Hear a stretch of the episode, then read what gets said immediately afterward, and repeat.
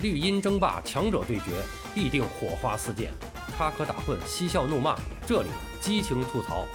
欢迎来到巴多的有声世界，咱们一起聊个球。世界杯预选赛改用大循环制以来，是阿根廷队晋级最艰难的一次。所幸运的是，天佑潘帕斯雄鹰，蓝白军团还是在最后一轮成功续命，开赴南非。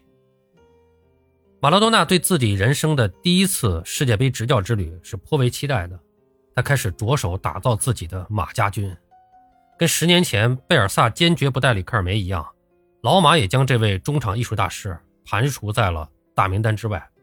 但是跟贝帅不同的是啊，这个马大帅呢，他弃用里克尔梅呢，还主要是因为这个二人的性格不合。啊，里克尔梅由于不满老马对自己的这个尖锐批评，是在二零零九年。就宣布退出国家队。此后，阿根廷在预选赛中表现挣扎，球迷和媒体曾经呼吁老马要启用里克尔梅，但是倔强的马罗多纳是不为所动。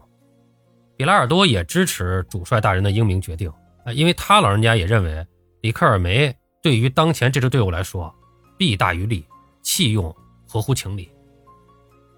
在最终给出的大名单中，三十七岁的帕拉莫，三十五岁的贝隆。和三十二岁的海因策是队中资历最老的球员，梅西、特维斯、伊瓜因、阿圭罗组成了一个豪华锋线，马斯切拉诺仍然是佩戴队长袖标。呃，谈及即将开打的世界杯，那么比拉尔多表示啊，就是我们就像巴西和意大利一样，永远是世界杯的夺标热门。阿根廷队在分组抽签中呢，没有再延续过去两届的霉运，他们被分在了 B 组。呃，同组另外两个对手分别是韩国队、尼日利亚队和希腊队，整体实力是偏弱的啊。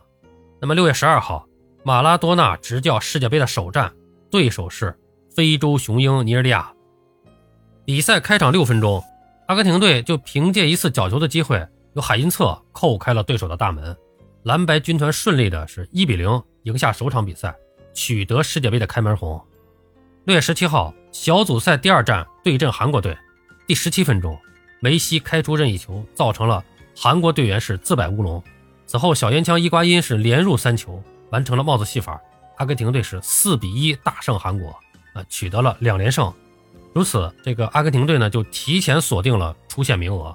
末战对希腊队，哎，他们只需要打平就可以确保头名。那么这一次呢，马拉多纳是吸取上届世界杯的教训。没有在末战进前主力出战，赛前他更换七名首发，队长袖标是第一次戴到了梅西的胳膊上。呃，尽管双方是实力悬殊啊，但是阿根廷在大部分时间里面是破门乏术，直到第七十七分钟，才由三十一岁的中后卫这个德米卡利斯打进了一球，然后第八十九分钟，疯子帕拉莫再入一球，将这个比分呢是定格在二比零。阿根廷队是三战全胜，进七球，仅丢一球的成绩，昂首挺进十六强。啊，应该说从这个比分上来看啊，阿根廷队在小组赛的这个呃成绩表现是非常的出色的。呃，预选赛的狼狈出现，那么顶着阿根廷国内媒体铺天盖地的批评声，来到南非的马拉多纳，终于是在小组赛结束以后是长舒一口气。哎，高傲的老马还不忘了这个回击啊。炮击媒体，哎，他说，呃，你们都说了很多的批评的话，现在回头看看，你们都错了。马拉多纳在赛后的新闻发布会上也说，啊，说你们甚至表现出对这些球员的不敬，你们应该道歉。不过，苛刻的阿根廷球迷并不买账。球队虽然在小组赛中战绩出色，但他们却发现啊，有一个问题就是梅西颗粒无收。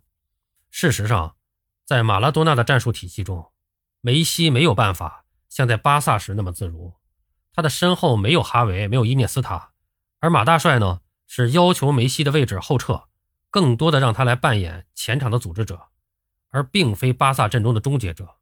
所以，即便三场比赛梅西射门二十脚，是所有球员里最多的，但是他仅仅有两次是击中了门柱，并没有收获进球。啊，应该说，实际上从这个时候，大家已经发现。啊，那么这支阿根廷队无论在进攻还是防守上都存在着很重要的缺陷，特别是在中场的进攻上，他们更多的依靠了梅西来组织进攻，而这也严重的拖累了梅西在门前的这种威胁。那么在这支阿根廷国家队中，中场起到能够起到组织作用的只有贝隆啊，但是贝隆的状态远远满足不了世界杯这样的高水平的比赛了。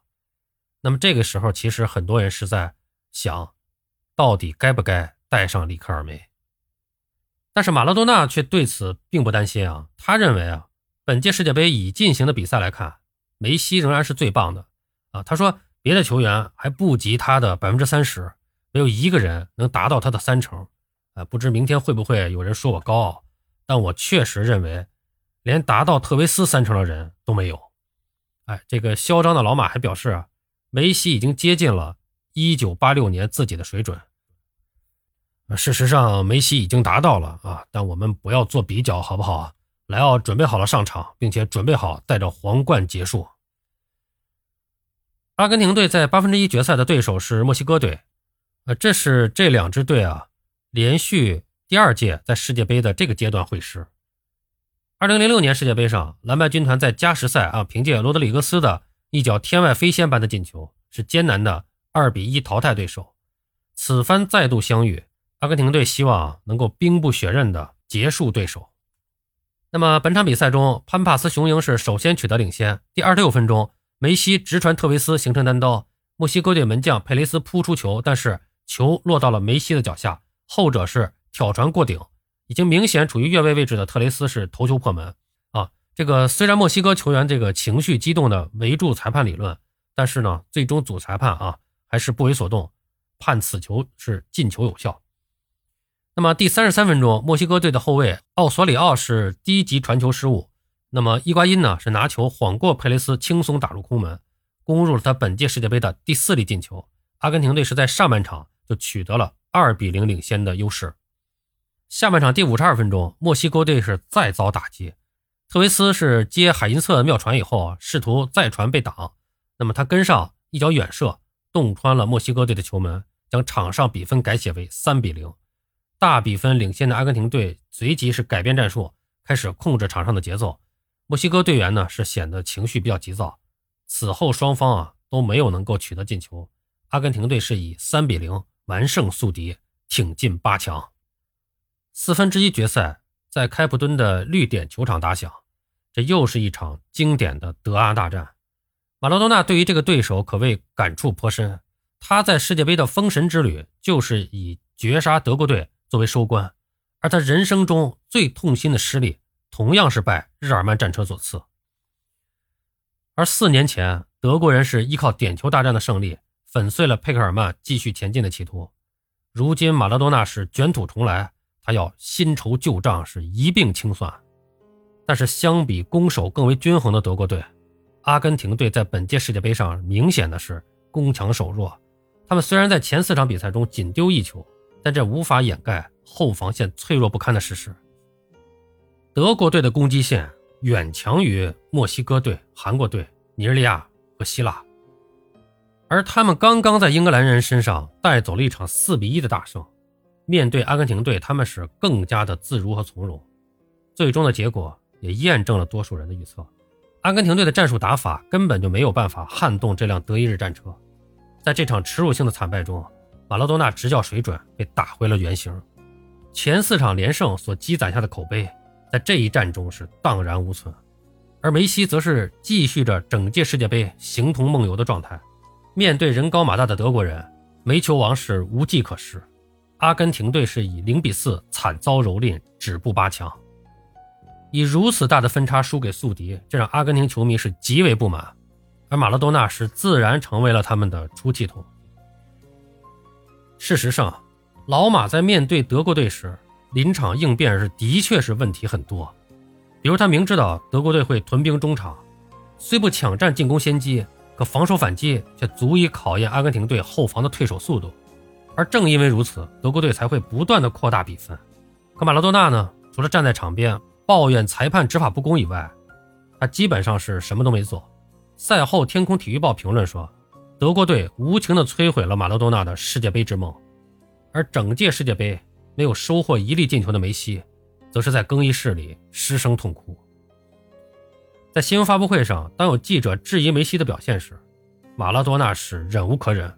他说：“呃，那些说梅西不为这身球衣付出的人都是蠢货。”但无论马拉多纳再怎么跟媒体吵嘴，球队出局的命运都已经无法改变。阿根廷足球自从1990年之后，再也没有能够接近过世界之巅。强大如马拉多纳也无能为力。他的国家队执教生涯以一种戏剧化的方式宣告结束，没有惋惜，没有挽留，甚至没有哀叹。挥泪告别南非的那一刻，马拉多纳不愿意过多的去回忆。他辞去了国家队主教练的职位，也带走了最后一丝对阿根廷足球重返巅峰的努力。不过，阿根廷队还有梅西，虽然小跳蚤在南非一无所获，但当时的他只有二十三岁。四年后的巴西世界杯，才是真正属于准球王的加冕礼。所以，阿根廷别为我哭泣，擦干眼泪，静候奇迹。